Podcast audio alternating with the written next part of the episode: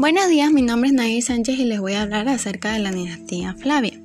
La dinastía Flavia comprendió a tres gobernantes que ocuparon el trono 27 años, lo que hizo de ella la más corta de las dinastías de emperadores romanos, al igual que la de los emperadores ilirios. Los tres pertenecieron a la gen romana de los Flavios. La fundación de esta dinastía fue en el año 69 y su destitución fue en el año 96. Esta dinastía de emperadores sobresalió en el aspecto de la administración y la construcción. Mantuvieron protegidas las fronteras mediante campamentos militares y otorgaron derechos de ciudadanía romana a los habitantes de las provincias del imperio. Los tres emperadores que estuvieron en esta dinastía fueron Vespasiano del 69 al 79, Tito del 79 al 81 y Domiciano del 81 al 96.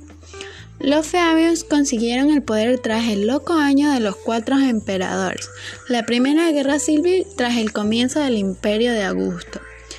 Sus emperadores lograron volver a poner en orden las finanzas del Estado, agotadas por el reinado y fastos de Nerón, y borraron las secuelas del terrible año que acababa. Gracias.